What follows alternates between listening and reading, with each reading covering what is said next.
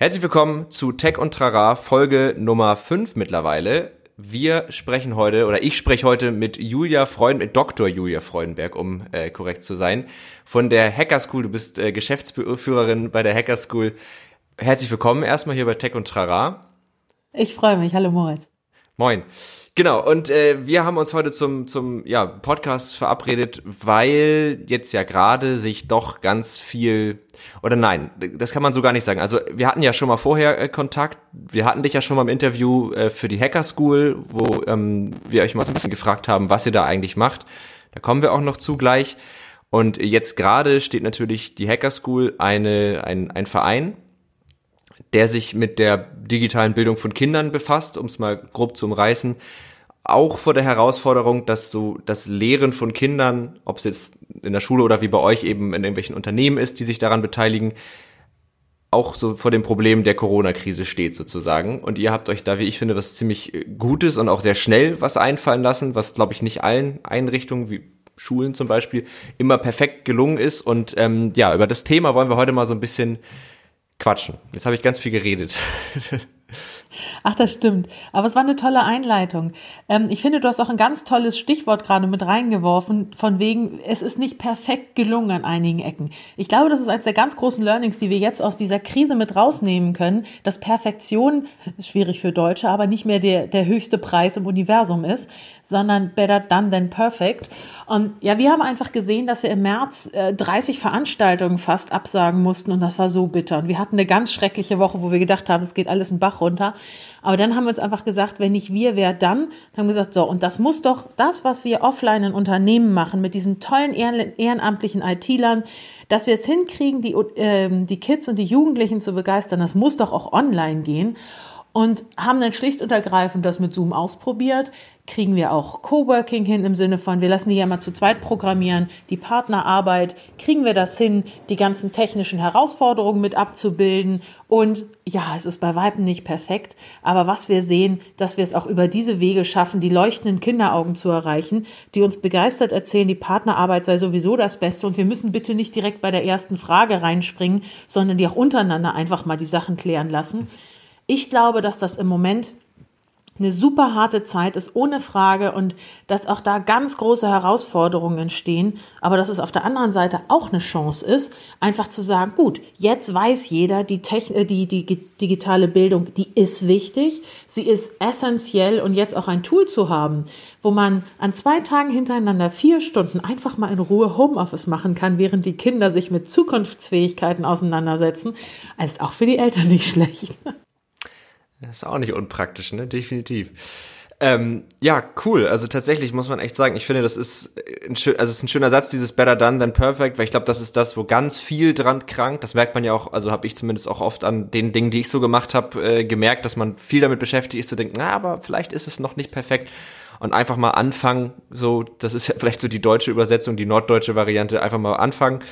Ähm, dass man einfach mal loslegt. Vielleicht gehen wir noch mal ganz kurz zurück zu dem, was ihr eigentlich macht, weil ich glaube, nicht alle Hörer äh, haben das vielleicht komplett präsent, was die Hacker School normalerweise im Normalbetrieb tut und was ihr jetzt gerade konkret daraus gemacht habt.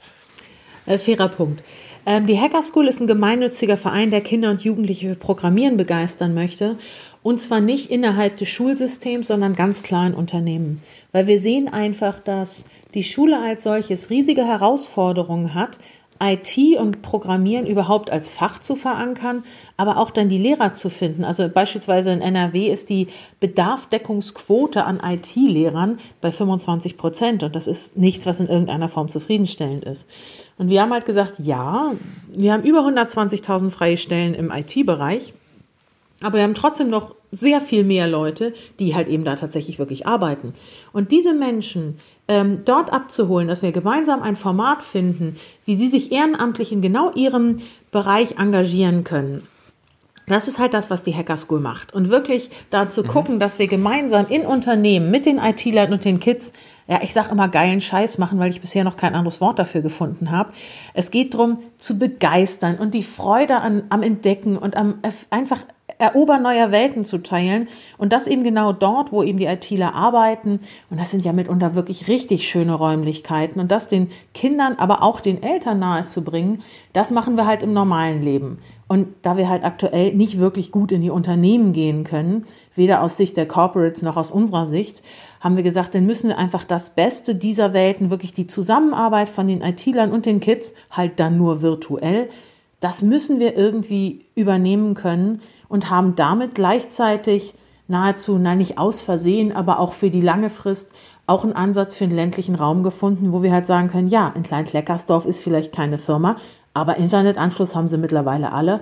Und so gesehen ist das etwas, wo wir jetzt die Möglichkeit haben, ein zweites Standbein zu entwickeln, was, glaube ich, vielen Menschen in der Zukunft ganz stark zugutekommen kann. Ja, da waren jetzt richtig viele Punkte dabei, wo ich so dachte, ja, sehr schön. ähm, genau, also ich finde nämlich tatsächlich auch so zu meinem Background, ich habe nämlich ähm, Informatik, also Medieninformatik studiert und hatte davor auch tatsächlich so gar nicht so richtig was mit dem ganzen Thema Programmieren und Technik äh, zu tun. Und deswegen finde ich so dieses, diesen Aspekt des Erobern neuer Welten, ähm, dieses sich so begeistern, weil ich glaube, in wenig Fächern, in Anführungsstrichen, kann man am Anfang so cool sehen, wo das hinführen kann, was man damit machen kann, wo sich das hinentwickeln kann. Ich glaube, das geht gerade so im Bereich IT halt so gut. Und ähm, ich finde auch, dass das, wo, wo IT dann eigentlich so hingehen kann und Technik, ne, wo du sagst, mit den schönen Räumlichkeiten zum Beispiel, und wie es aber in der Schule so gezeigt wird, also wenn ich an meinen, gut, das ist jetzt auch ein bisschen, also vielleicht noch mal ein Tick älter als das, was jetzt gerade in den Schulen ist, aber wenn ich so an meinen ähm, Informatikraum denke in der Schule, das hat wenig damit zu tun, wie so ein Informatiker arbeitet, glaube ich, in der Wirtschaft. also einfach so von der Ausstattung, von der Gestaltung. Und ähm, ich glaube, das sind auch ganz wesentliche Punkte. Und ähm, genau, also ihr macht jetzt, wenn ich das richtig verstanden habe, ihr macht jetzt Hacker School at Home über Zoom, also das ist jetzt euer bevorzugtes Tool. Darüber sprechen wir ja auch gerade miteinander. Und wie läuft es dann konkret ab? So. Wir haben es soweit eigentlich, glaube ich, geschafft, das Beste aus der alten Welt zu transportieren. ähm, dass wir halt ganz normal die Anmeldung bei uns über die Seite laufen haben, dass die Kinder vorher Fragen stellen können, dass wir mit denen, und das, das ist ein bisschen anders als sonst, vorher schon mal gucken, dass sie technisch so abgeholt sind, dass wir nicht zwangsläufig die erste halbe Stunde damit ähm, verbringen zu sagen, hey, hast du ein Mikro, hey, hast du eine Kamera, hast du schon mal gesehen, wie du Zoom bedienst, sondern wirklich zu gucken, was können wir da rausziehen ähm, und dann einfach wirklich direkt zu starten. Die Inspirer, die ITler kriegen halt vorher auch noch Unterstützung. Wie können wir Kurse auf Remote anpassen? Was klappt, was klappt nicht? Aber das wirklich Tolle ist, dass man ganz einfach so, so überwiegend sagen kann, das meiste funktioniert. Und wir Erwachsenen haben viel mehr Manschetten im Kopf als die Kids, weil die machen einfach und die machen so bam, bam, bam, bam, bam. Du hast überall in jedem Kurs immer einen kleinen Spinner drin, der sich auch permanent unmutet. Dem musst du dann halt einfach ab und zu mal sagen, Hase, so nicht, sonst hört kein anderer was. Aber abgesehen von diesen Details ist es wirklich begeisternd zu sehen, dass die Kinder eben halt dadurch nebenher auch noch das Videoconferencing für sich als Tool entdecken und einer, was ein schönes Zitat neulich, sagt den Junge, super, das zeige ich gleich mal meiner Lehrerin, dann kriegt die das auch besser hin. Und das ist halt einfach, ähm, die, die denken gar nicht so kompliziert, die machen einfach. Und das ist, glaube ich, was, das können wir von unseren ja. Kindern echt lernen. Ja, das glaube ich auch. Dieses einfach machen und einfach mal ausprobieren, ne? Und ob es dann klappt, ist dabei noch gar nicht so wichtig. Das ist wahrscheinlich so das, das Hauptding. Ja, also wir sehen so kleine operative Herausforderungen. Microbit-Kurse zum Beispiel sind durchaus komplex, weil dazu müssen wir ein Microbit verschicken. Und die Vorlaufzeiten auch jetzt über die großen, ich sag mal, Systemhäuser, das ist, dauert halt im Moment einfach alles. Mhm. Ähm, so gesehen kommt man dann, wird man dann ein bisschen erfinderischer. Was kannst du über welche Sharing-Plattform machen? Wo musst du was auf welchem T Server dezentralisieren? Kann man zum Beispiel einen Minecraft-Kurs machen? Wie sieht's mit den Lizenzen aus? Ach, hat eh fast jeder. Und da wirklich zu gucken, was können wir mit den gegebenen Situationen im Moment alles Verrücktes anstellen? Und auch dadurch eben halt den Kids zu zeigen, ähm, ja, ich sag mal im übertragenen Sinne, wenn einen Tag in der Schule die Heizung ausfällt, dann zieht euch verdammt nochmal warm an. Ja. Lasst uns gemeinsam einfach gucken, wie wir die Gegebenheiten so nutzen können, dass wir alle was davon haben. Ich glaube, das ist ein Mindset, da können die echt eine Menge von mitnehmen. Ja, glaube ich auch. Und vor allen Dingen können sie jetzt die Zeit zu Hause für irgendwas Sinnvolles nutzen, ne? Weil, also ich weiß nicht, ich glaube tatsächlich, dass der Schule für viele jetzt trotzdem sogar fast gefühlt mehr geworden ist für viele Schüler, weil jetzt natürlich viele Aufgaben kommen und so viele Projekte, aber es ist eben ja so ein Ding, die können jetzt ja die Zeit, die sie jetzt zur Verfügung haben, eben für solche Dinge nutzen, die sich aber, glaube ich, also wenn ich das richtig verstehe, fühlt sich so ein Kurs bei euch ja nicht an wie Schule, sondern das hat ja eigentlich recht wenig damit zu tun, oder nicht? Auch wieder ein ganz, ganz toller Satz von dir. Ich hatte neulich einen Vortrag äh, mitgehört, ähm, wo die, wo die Keynote-Speakerin sagte, also für einen Deutschen muss alles immer so ein bisschen wehtun und so richtig anstrengend sein. Und ja. bezog sich dann sowohl auf Sex als auch auf Lernen, was ich sehr amüsant fand. Aber tatsächlich dieses, oh, bei Lernen, das muss sich wie Lernen anfühlen. Ja, krass. Also, was wir machen, ist ganz klar. Deswegen finde ich auch diese Aussage so schön. Wir machen den Kids eigentlich nur geilen Scheiß. Weil es geht ja nicht drum, ähm, du musst das jetzt lernen. Und wenn du es direkt verstehst, das kann nicht sein. Das muss wehtun. Und wirklich dazu sagen, die Kinder können aus dieser Situation so viel lernen, auch Eigenverantwortung, auch zu gucken, ähm, über zum Beispiel, welche Lernplattform nehme ich, mache ich denn dieses Online-Schooling? Da ist ja auch immer ganz viel Gamifizierung mit drin. Und auch zu gucken, wir zum Beispiel haben jetzt gesagt, ja, mein Sohn, der übernimmt jetzt häufig auch die Zubereitung vom Mittagessen. Oder ähm, wir haben jetzt neulich angefangen, Einrad zu fahren. Oder so ganz verrückte Sachen. Es geht, also das Abitur wird bei den wenigsten Schülern an diesen Monaten jetzt hängen. Und wenn ich es schaffe, eine Lernatmosphäre aufzubauen, wo ich auch mit Freude irgendwas mit Mathe und Deutsch und Englisch machen kann und vielleicht sogar noch Mathe auf Englisch oder sowas, zwei Fliegen mit einer Klappe, dann merken die Kinder nicht, dass sie gerade oder denn dann kommt halt diese blöde Lernkonnotation mit das muss mhm. wehtun gar nicht erst rein. Und was wir halt eben tun, ist, ja, lernen, ja, aber Zukunftskompetenzen ausprobieren mit Freude. Und was du auch gesagt hast, die Selbstwirksamkeit zu erfahren, das ist beim Programmieren relativ einfach. Gut, du merkst auch, wenn es nicht klappt, ne, weil geht dann halt nicht. Mhm.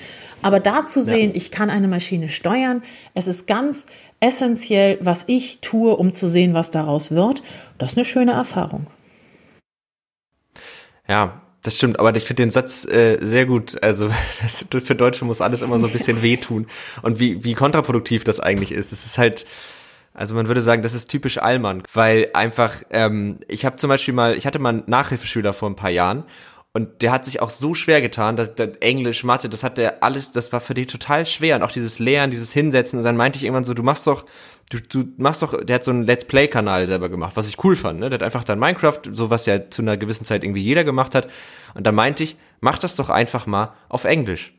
Setz dich einfach mal hin und mach das mal auf Englisch. Und danach lernst du noch irgendwie eine halbe Stunde Vokabeln. Und das hat total gut funktioniert, weil er auf einmal halt das irgendwie Spaß gemacht hatte für ihn und er nicht mehr ähm, das Gefühl hat, oh, jetzt jetzt muss ich hier irgendwas Langweiliges machen, sondern gemerkt hat, ah, okay, das sind ja auch alles Sachen, mit denen man was Cooles machen kann. Und der ähm, berühmte Reason Why, ne? Das finde ich halt schön, dass der berühmte Nochmal? Reason Why, wenn du weißt, warum du etwas tust. Ja. Hast so einen ganz anderen Drive dahinter. Das ist vielleicht auch was, was wir Erwachsene uns auch für unser Arbeitsleben mitnehmen äh, können, weil das habe ich letztens auch gedacht, dass glaube ich, gerade, ich weiß nicht, wie es in anderen Ländern ist, aber gerade in Deutschland ist wichtig ist, dass man viel arbeitet, aber nicht, weil man irgendwas damit erreicht, sondern es ist pauschal erstmal wichtig, dass man viel arbeitet. Also nicht viel arbeiten, um irgendwas Cooles dafür zu schaffen, was ja sinnvoll ist und auch Spaß macht, sondern einfach viel arbeiten. Das ist erstmal wichtig. Und dass das eigentlich total skurril ist, diese Herangehensweise. Und dass natürlich wir das irgendwie in den Schulen auch vermitteln. Insofern ist es jetzt ja gerade auch eine Chance, das vielleicht mal über den Haufen zu werfen. Und ihr macht das ja ein Stück weit schon. Ja, also es ist wirklich dieses It's all about attitude. Ich bin auch kein Fan von diesem, von diesem Showsitzen da im Büro. Schön von 8 bis 18 Uhr und vorher geht gar nichts. Mhm. Ähm, ich stelle mit Leidenschaft Mütter ein. Die wissen die, den Wert einer Sekunde zu schätzen. Und auch an der Stelle wirklich zu sagen, so frei es irgendwie geht. Ja, wenn du von morgens, wenn du von, was weiß ich, morgens von eins bis drei am besten arbeiten kannst, dann tu das. Müssen da gucken, da werden wir kein Teammeeting hinliegen. Aber ich denke, dass wir aus dieser Situation ähm, wenn wir es geschickt anstellen, wirklich eine Menge mitnehmen können.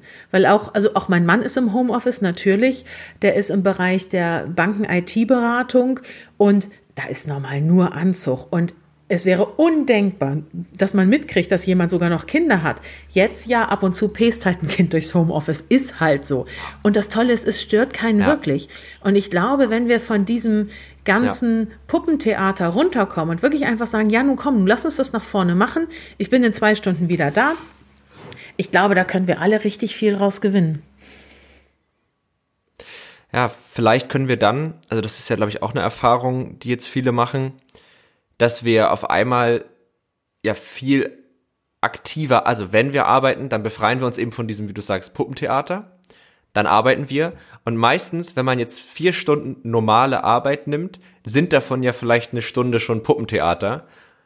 Das heißt, wir schaffen jetzt ja auch viel mehr oder im Umkehrschluss müssen gar nicht mehr so uns den Arsch abrackern, sozusagen, für dasselbe Resultat. Und das ist ja auch irgendwie eine schöne Erfahrung. Und ich, wahrscheinlich ist das jetzt gerade die Chance, dass wir jetzt denen, die jetzt Kinder sind in dieser Zeit, und wer weiß, wie lange das alles noch geht, wenn es gut läuft, nicht mehr so lang, wenn es schlecht läuft, noch eine ganze Weile, aber damit ja auch eine ganz andere, eine ganz andere Grundhaltung zu solchen Themen nochmal mitgeben können, weil die ja vielleicht später an diese Zeit zurückdenken und sagen, ja, aber wir haben damals so und so gelernt und wir waren dabei zu Hause und das war alles ganz anders früher. Ja, ich glaube tatsächlich, dass die Kinder wahnsinnig viel mitnehmen können, auch Selbstverantwortung und eben auch zu gucken, ja, ich kann jetzt nicht mehr den Lehrer dafür verantwortlich machen, dass ich lernen muss, sondern dass ich dann schlechte Laune habe, sondern ich bin selber dafür verantwortlich, dass ich eben halt gucke, macht es mir Freude, merke ich, oh, ich lerne viel schneller, wenn ich mich erstmal nicht eine halbe Stunde dagegen wehre, sondern das einfach in fünf Minuten wegmachen kann.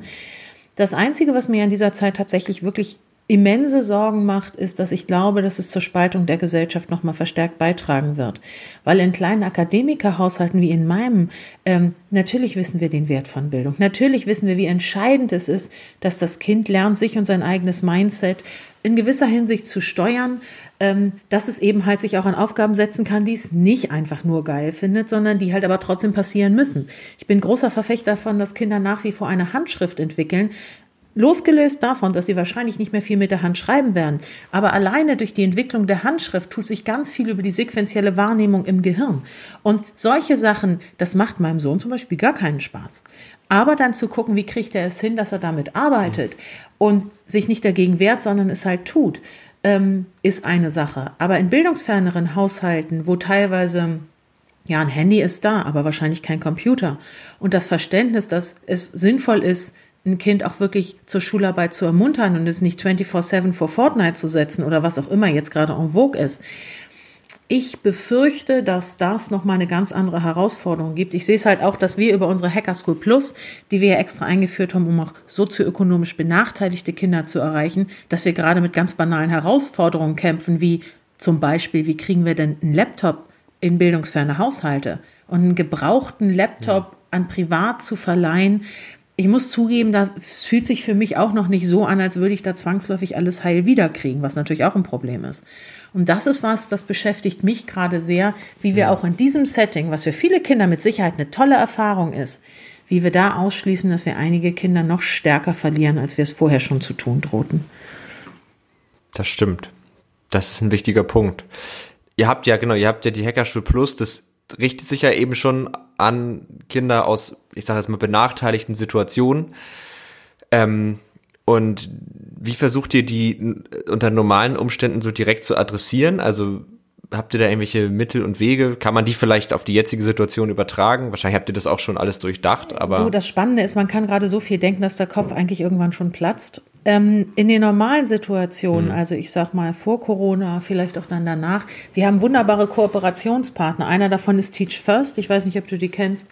Die haben ein ganz tolles Modell an Fellows, das sind Hochschulabsolventen, 200, 250 deutschlandweit, die sie an Brennpunktschulen setzen, wo die sich ihre Fokusschüler suchen. Das heißt, die haben wirklich die Kinder im direkten Kontakt, denen das Leben bisher ganz übel mitgespielt hat, aus unterschiedlichen Gründen. Und wir hatten es so gemacht, dass wir 30 Prozent der Plätze von fast allen Hacker Schools diesen jungen Menschen zur Verfügung stellen, dass die mit den Fellows und ihren Fokusschülern dahin gehen können und, können und einfach das erste Mal ein Unternehmen von innen sehen, das erste Mal wirklich gleich, gleich behandelt werden, weil wir bewerben da nur das Programm, nie die Sessions. Nicht, dass die Kinder untereinander wissen, oh, 30 von uns hat einen schwierigen Start ins Leben, wer wohl. Sondern wirklich einfach die damit reinbeziehen. Ähm, jetzt, wir sind halt wirklich im Gespräch mit Teach First, mit anderen Organisationen. Wie kriegen wir das hin, dass eben wirklich Laptops da hinkommen? Die sind viel näher an den Kindern dran als wir. Ich habe ein tolles Konzept, ich habe tolle Firmen an der Hand. Mhm. Ich kann aber nicht die einzelnen Kinder suchen und betreuen. Und das machen wir halt über Kooperationspartner. Da mhm. sind die selber am Kämpfen. Wir haben jetzt unterschiedliche Testszenarien definiert und äh, werden das hoffentlich in den nächsten Wochen umsetzen können. Aber das wird nochmal, also da werden wir wahrscheinlich auch noch weitere Unterstützung brauchen. Einfach für den Fall der Fälle, ja, wir haben jetzt 250 gebrauchte, geliehene Laptops, aber die brauche ich auch weiterhin, spätestens wenn Corona durch ist. Und dass wir da halt eben auch noch Partner finden, die uns da unterstützen, mhm. wenn wir jetzt eben in der Testphase auch wirklich einige Geräte nicht wiedersehen, dass wir da trotzdem eine Lösung für finden. Hm, dass da ja, die Hardware einfach erhalten bleibt. Ne? Das ist ja ein ganz praktisches Problem.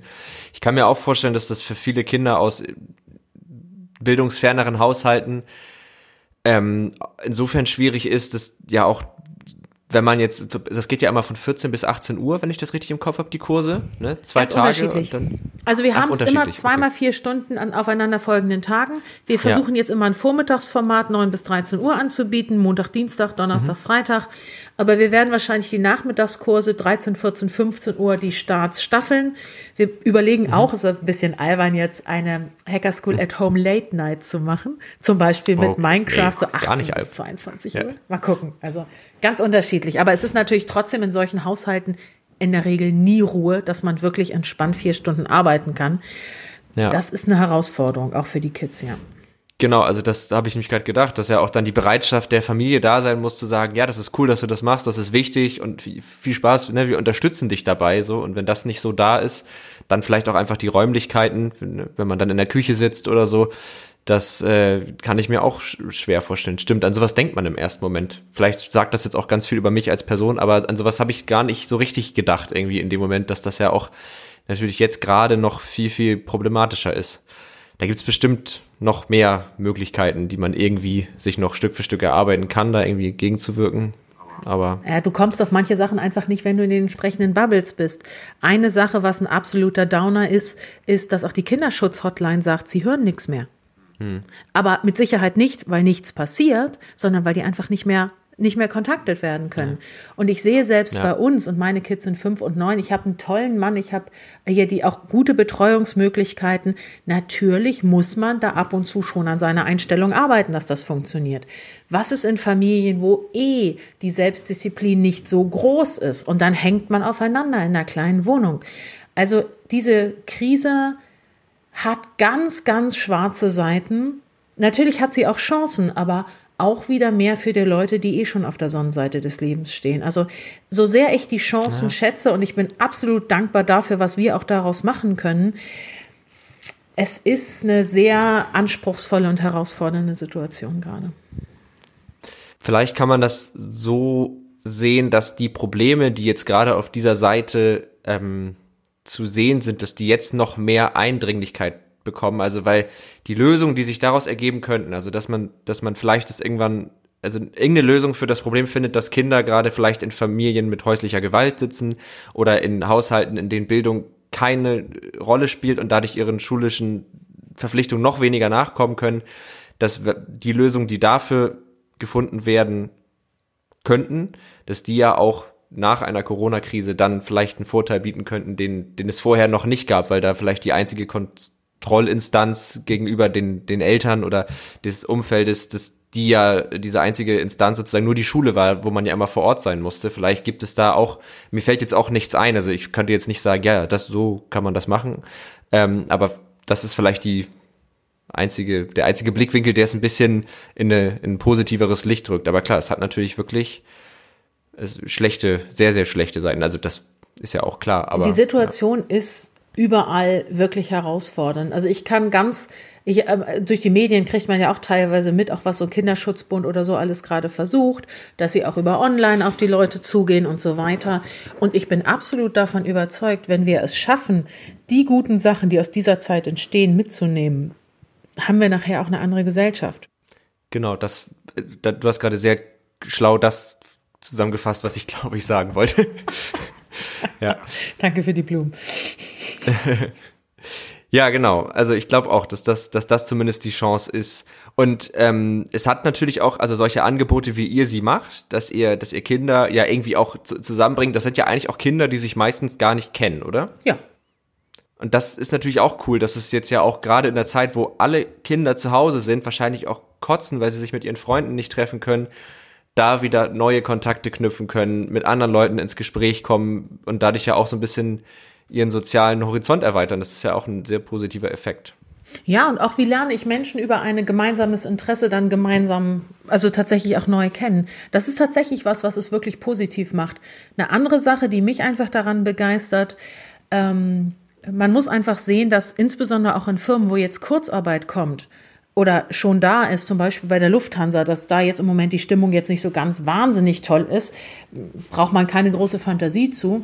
Aber ich habe auch eine ganz tolle Frau da kennengelernt, weil mit Lufthansa Industry Solutions zum Beispiel kooperieren wir ja auch eng. Die haben uns auch ganz viele tolle Sachen schon ermöglicht. Und sie sagte, weißt du was? Ich bin ab nächste Woche in Kurzarbeit und ich bin sehr dankbar, dass ich dich kenne. Ich muss mir gar keine Sorgen machen, was ich mit meiner freien Zeit erledigen soll. Und die baut jetzt gerade noch ihren Kurs für künstliche Intelligenz um und will den auch häufiger geben und auch noch andere Kollegen mitnehmen. Also da wirklich zu sagen, diese Scheißstimmung mit Kurzarbeit und wohin geht das eigentlich für uns alle, damit diese Lehre da zu füllen mit etwas, wo man mit Kindern an deren Zukunft arbeitet und wie das Entdecken neuer Welten, das macht auch was mit uns Erwachsenen. Und das ist einfach was, mhm. was diese ganze herausfordernde Situation auch sehr positiv umdeuten kann. Ich will nicht sagen, dass, also ich will es nicht beschönigen, das ist hart, egal wie man es formuliert. Aber diese Möglichkeit, die Kinder brauchen uns auch unter der Woche tagsüber, wo sonst die Schule eben halt das, das alleinige Beanspruchungsrecht hat sozusagen, und da wirklich zu gucken, wir können acht, neun, zehn Kurse die Woche geben, ähm, ohne dass die sich doppeln. Und wir tun den Kindern was Gutes und sehen halt eben auch zu, dass dieses, ich sitze zu Hause und weiß nicht, was ich machen soll, ich darf nicht mal raus und alles ist mies, das ist ja nichts, was der Psyche besonders gut tut. Und wir können auch da einfach wirklich Freude und Hoffnung mit reinbringen, eben durch die Arbeit mit den Kindern. Das stimmt, das ist auch nochmal ein Blickwinkel, den man darauf äh, haben kann, dass es ja nicht nur genau für die Kinder auf der einen Seite eine super Bereicherung ist, sondern ja auch für die Erwachsenen, für die das ja auch gerade eine schöne Abwechslung in diese ja nicht so schöne Zeit bringt einfach. Und das ist ja sowieso, also wenn man wie ich, das habe ich das in der letzten Podcast-Folge auch schon gesagt, wenn man wie ich äh, in den in den Medien arbeitet und dann hat man ja manchmal auch das Gefühl, ah, so richtig so richtig wichtig bin ich jetzt gerade eigentlich nicht. Also gerade in Zeiten, in denen es dann mal so aufs Wesentliche ankommt und dass man halt in solchen Zeiten halt Erwachsenen auch die Möglichkeit gibt, eben doch wichtig zu sein und doch so ein direktes Feedback zu bekommen von, von Kindern, das ist ja schon auch was super Schönes. Ich glaube, das tut auch einfach gut. Also kann ich mir gut vorstellen. So. Das auf jeden Fall. Mein Mann sagte mal, der macht ja auch als Inspirer bei uns viele Kurse und probiert auch gerne neue Sachen aus. Mhm. Sagte mal, du ganz ehrlich, also die Lösungen heute waren wieder zehn unterschiedliche. Keine war die, die ich dachte, aber sie waren alle irgendwie ganz geil. Ja. Also da wirklich so diese Kreativität der Kinder mitzukriegen. Ähm, das ist, das ist begeisternd. Aber ich glaube auch, dass ihr als Medien eine wahnsinnig wichtige Rolle in dieser Zeit spielt. Einfach weil ich sehe das, ich sehe es im Moment, wir stellen den Kurs online. Das Beste war, der war nach einer halben Stunde ausgebucht mit 100 Kids auf der Warteliste. Gut, manchmal brauchen wir auch sechs Stunden, bis der ausgebucht ist. Aber die Nachfrage ist so irre groß und eben da wirklich über die Medien zu teilen. Hey, wir haben ein Format, was gute Laune macht, was unterstützt und was uns allen die Zukunft sichert. Weil wenn wir die Kids nicht für diese Bereiche begeistert kriegen, wird das irgendwann mal ganz blöde hier in Deutschland. Und ja. da jetzt, so blöd das gerade ist, die Zeit dafür zu nutzen, wirklich gute Samen für die Zukunft auszustreuen, das ist total toll. Und wenn ihr das mitteilen könnt, wir haben halt jetzt für April die Inspira Challenge ausgerufen, wie wir das nennen. Wir versuchen 500 Inspira im April zu kriegen, damit wir 3000 Kinder für Programmieren begeistern können. Einfach, wenn nicht jetzt, wann dann? Wir wissen nicht, wie lange die Schulschließungen sind. Ich richte mich ja. schon mal Worst Case bis den, zu den Sommerferien ein. Aber zu gucken, was können wir da machen und so viele wie möglich Menschen dafür zu begeistern, sich hier zu engagieren, da habt ihr eine sehr wichtige Rolle. Natürlich, ich wollte jetzt auch die, die Medien im Allgemeinen nicht runterspielen, ähm, aber ich glaube, dass, also dann lass es mich umformulieren, dass es einfach Leuten, die normalerweise viel vom Computer sitzen, die Möglichkeit gibt, mit Kindern eben dieses Leu das, was du meintest, dieses Leuchten, dieses, ah, die sind kreativ, die denken sich schöne Sachen aus. Ich glaube, das ist so eine zwischenmenschliche Komponente, die man vielleicht beim Programmieren im Alltag nicht immer unbedingt hat. So, das stimmt mal, natürlich. Man, und das ist, glaube ich, schon nochmal eine schöne Möglichkeit, mit seinen Kenntnissen und seinen Begeisterungen was, was Tolles zu machen. Ähm, ich habe noch mal eine, eine, ein Thema oder ein Unterthema, das jetzt ein bisschen davon abgeht. Und zwar, ähm, ihr benutzt ja Zoom. Ja. Und Zoom ist jetzt ja in letzter Zeit nicht so richtig gut weggekommen in der, in der, Öffentlichkeit. Vorsichtig formuliert. Mhm. Vorsichtig formuliert, genau. Also da gab es ja so ein paar Datenschutzbedenken, könnte man sagen. Ähm, ich weiß gerade gar nicht, wie, wie handfest das dann alles ist. Aber es war schon so, dass man jetzt sagen kann, hm, wie, wie seid ihr damit umgegangen? Was waren also für euch eure Konsequenzen draus? Was mich getrieben hat, äh, tatsächlich Zoom an der Stelle direkt zu verwenden, war, dass das in weiten Teilen sehr gut auf diese Belange, die wir haben mit den Breakout Rooms und so weiter zutrifft. Ähm, ich, für mich war kriegsentscheidend an der Stelle zu sagen, wir brauchen eine Lösung, die funktioniert und wir brauchen sie jetzt. Und dann ist mein nächster Gedanke immer, what does it take? Also was muss ich tun, um Zoom wirklich zu nutzen? Ja, es ist ein amerikanisches Unternehmen. Ja, theoretisch kann sich die Regierung jederzeit überall reinschalten. Ja, das ist doof. Auf der anderen Seite habe ich viele Möglichkeiten, die Sessions zu schützen. Ich kann gucken über einen Warteraum, wen lasse ich rein. Ich kann ganz klar vorher meinen Teil zum Datenschutz beitragen, dass ich schlicht und ergreifend alle datenschutzrelevanten Daten raushalte. Die Kinder kriegen von uns die Instruktion, sich ausschließlich mit Vornamen zu melden, keine anderen weiteren Informationen über Zoom zu teilen, sich ebenfalls nicht über Zoom ähm, weitere Adressdaten oder ähnliches oder Geburtsdaten oder sonst was auszutauschen. Die Inspirer werden ebenfalls darauf gebrieft, keine dieser Daten abzufragen. Sie haben vorher ganz klar die Listen, wen erwarten wir, wer kommt da rein. Die Meetings sind passwortgesichert. Ähm, und wir machen es auch so, dass in der großen Runde tatsächlich nur der Host, also dann der Inspirer, seinen Bildschirm teilen kann. Wir haben uns eine Menge Gedanken darüber gemacht. Das Gute ist, dass Zoom derartig gerade auf die Omme kriegt, dass sie mit Hochdruck nacharbeiten. Da hat sich schon ganz viel getan. Die haben auch die deutsche Privacy ähm, schon deutlich nach, nachgearbeitet. Und an der Stelle muss ich ganz einfach sagen, meine Entscheidung war es dann zu sagen, wir passen das, was wir tun, so an, dass uns das nicht gefährlich werden kann, bevor ich mit anderen hier nicht zu nennenden Anbietern arbeite, wo permanent irgendwas abstürzt, die Leute aus den Meetings fliegen und wir eine wahnsinnig hohe Frustration kriegen, anstatt mit einer Begeisterung für Programmieren herauszulaufen bin ich, bin ich bei dir, bei der Entscheidung. Finde ich gut. Also sehe ich genauso. Und wie du schon sagst, das ist ja so ein bisschen das TikTok-Phänomen. Also dann gibt's einfach so doll auf die Omme, bis, bis es dann halt einfach auch wieder geregelt wird. Das war da ja nicht ganz, nicht ganz unähnlich. Ähm, aber das, genau, dann haben wir das Thema sozusagen auch abgehakt. Das ist natürlich Zoom, habe ich auch, äh, ist mir auch so eingefallen, oh, Datenschutz und so, aber dann habt ihr ja da ja die erforderlichen Dinge getan, die man tun kann. Und ich finde auch, ähm, man muss ja immer so ein bisschen schauen, in welchem Kontext bewegt sich das, in welchem Kontext benutzt man das Ganze und das ist ja nun mal jetzt ein Kontext, in dem das, in dem das vertretbar ist auf die Art und Weise, wie ihr das macht. Ich habe noch mal eine ganz andere Frage und zwar habe ich mich gefragt, kannst du eigentlich programmieren? Als Patron des Programmierenlernens sozusagen. Ähm, ich kriege es tatsächlich hin, auch mit dem Calliope einen Würfel zu bauen. Ähm, aber die mhm. ehrliche Antwort auf die Frage ist nein. Ich habe einen ITler geheiratet, also wir haben die Kompetenzen hausintern. Es begeistert mich unheimlich. Ich habe das bei mir ganz dick auf der To-Do-Liste drauf. Ich habe im Moment eine ganz andere Priorität, weil ich bin doch ganz gut, muss ich sagen, im Organisieren und im Netzwerken. Und ich kann im Moment in Kiloliter oder sonstiger Maßeinheit viel mehr Gutes bewirken, wenn ich mich im Moment darauf stürze, diese Idee wirklich groß zu machen. Und sobald ich meine ersten drei Monate Auszeit nehme, ist HTML, CSS meins. Ich habe mir auch schon angeguckt, was ich mhm. mir da genauer ansehen möchte und wo ich einen Kurs mache. Aber im Moment ist schlicht und ergreifend die Kapazität nicht da, da selber nochmal für mich nachzujustieren. Spannender vielleicht die Antwort auf die Frage, natürlich fangen meine Kinder bereits an. Das ist bei uns, also gut, mit fünf ist noch so ein bisschen, da ist auch das Lesen noch nicht so aufgespielt. Ähm, aber klar, also mein Sohn ist mit meinem Mann schon am Rumdoktern, meine Tochter fängt auch schon an, ein bisschen zu spielen. Und da wirklich zu gucken, dass wir das familienintern wirklich so weit leben, wie es irgendwie möglich ist, auch schon in dem Alter, äh, das ist eine ganz große Priorität bei uns. Das ist natürlich auch eine, also finde ich eine coole Vorstellung, dass vielleicht jetzt hoffentlich in ganz vielen Haushalten vielleicht auch Eltern mit ihren Kindern zusammen mal was programmieren. Also weil die Kinder können das jetzt lernen, aber die Eltern können das ja genauso jetzt lernen. Und vielleicht macht es ja auch einfach Spaß, jetzt sich vielleicht zusammen ein Projekt zu überlegen und das äh, dann gemeinsam umzusetzen, vielleicht wenn die Eltern in Kurzarbeit sind, eine super Möglichkeit, das mit den Kindern zusammen zu machen und irgendwie eine schöne Vorstellung. Ja, bei der Girls Hacker School setzen wir da ja ganz dezidiert drauf. Also da ist ja der Ansatz, dass wir auch über Frauennetzwerke gehen und sagen, bring your daughter, dass wir Mütter und Töchter zusammen haben.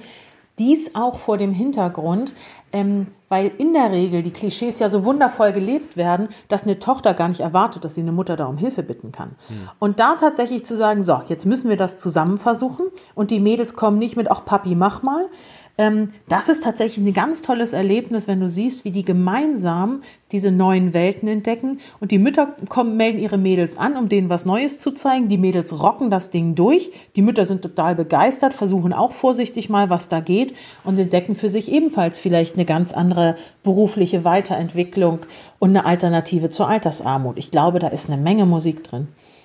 Ja, das glaube ich auch. Und ich glaube, das ist auch ein ganz schönes Abschlussstatement, oder? Also so würde ich mal sagen. Ich glaube, wir haben das äh, Thema Hacker School, Hacker School at Home, E-Learning, Programmieren lernen, Begeisterung, aber auch ein bisschen die Schattenseiten beleuchtet. Wir haben uns, glaube ich, einmal so, so einen guten Querschnitt durch dieses ganze Thema gemacht. Das finde ich sehr, sehr gut. Ähm, und bevor wir jetzt so zum, zum Ende kommen, noch eine kurze Sache. Und wir haben nämlich in diesem Podcast eine Kategorie, die heißt Empfehlung der Woche, wahnsinnig kreativer Name. Und äh, da geben wir immer eine Empfehlung der Woche, beziehungsweise meistens ich und mein jeweiliger Gast. Das, ich habe dich damit eiskalt überfallen, weil ich das immer ganz cool finde, wenn Leute so das Erste, was sie in den Kopf kommt, dann auch wirklich äh, nehmen müssen. Hast du schon irgendwas, was du den Hörern empfehlen kannst, wo du sagst, ah, guckt euch das mal an, das ist cool, oder das Tool, oder die Seite, das Buch. Ich habe sonst ein bisschen was vorbereitet für mich. Ich könnte auch erstmal vorlegen und du überlegst noch kurz, wie du magst. ich finde, die Emanzipation beinhaltet, das Ladies First mal umzudrehen. Ich habe Ideen, aber du darfst zuerst. Okay, gut. Ich habe tatsächlich auch zwei, zwei Sachen passend zu unserem Thema. Hm, das erste ist ein Spiel, ein Computerspiel, das heißt Human Resource Machine. Das ist ein Spiel, was genau, es ist ein bisschen schlimm, so von der, von der Idee her, man ist halt praktisch, man spielt ein Unternehmen und man muss so Rätsel lösen, ähm, dieses Rätsellösen beinhaltet, dass man Arbeitern sagt, wann sie was tun müssen sozusagen und das ist das setzt ganz viel auf so Programmierlogiken. Also wenn das, dann das, man arbeitet mit Schleifen und so weiter. Und diese Rätsel werden halt von, von Ebene zu Ebene immer komplexer. Und es fühlt sich nicht so an, als würde man gerade programmieren, aber eigentlich muss man genau dieselben Denkmuster anwenden wie beim, äh, wie beim Programmieren. Das ist meine eine Empfehlung. Und meine andere Empfehlung ist für Leute, die Spiele programmieren möchten die vielleicht schon ein bisschen Vorkenntnisse haben auch, äh, die können sich Unity 3D mal angucken. Das ist nämlich eine Spiele-Engine, mit der man 3D, 2D-Spiele machen kann.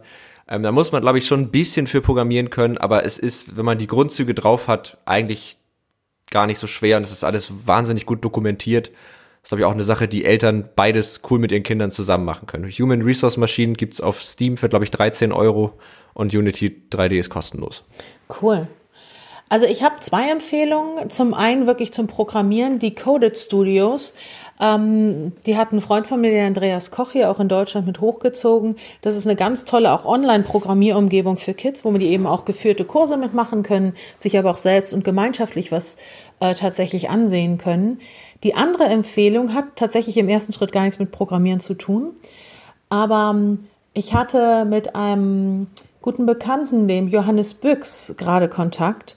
Und der hat sich was ganz Tolles ausgedacht oder auch aus, ich glaube, aus Italien, Spanien gesehen, dass es Unternehmen gibt, die mittlerweile Unternehmen Podcasts machen, um die Unsicherheit der Mitarbeiter zu Hause einfach wirklich deutlich runterzufahren. Was denkt die Geschäftsleitung? Was ist in welchen Projekten? Wie ist die gesamte Ausrichtung? Und das finde ich eine so großartige Idee, da wirklich nochmal die Kommunikation jetzt also im Sinne der Nutzung der Digitalisierung nochmal ganz anders in den Blick zu nehmen.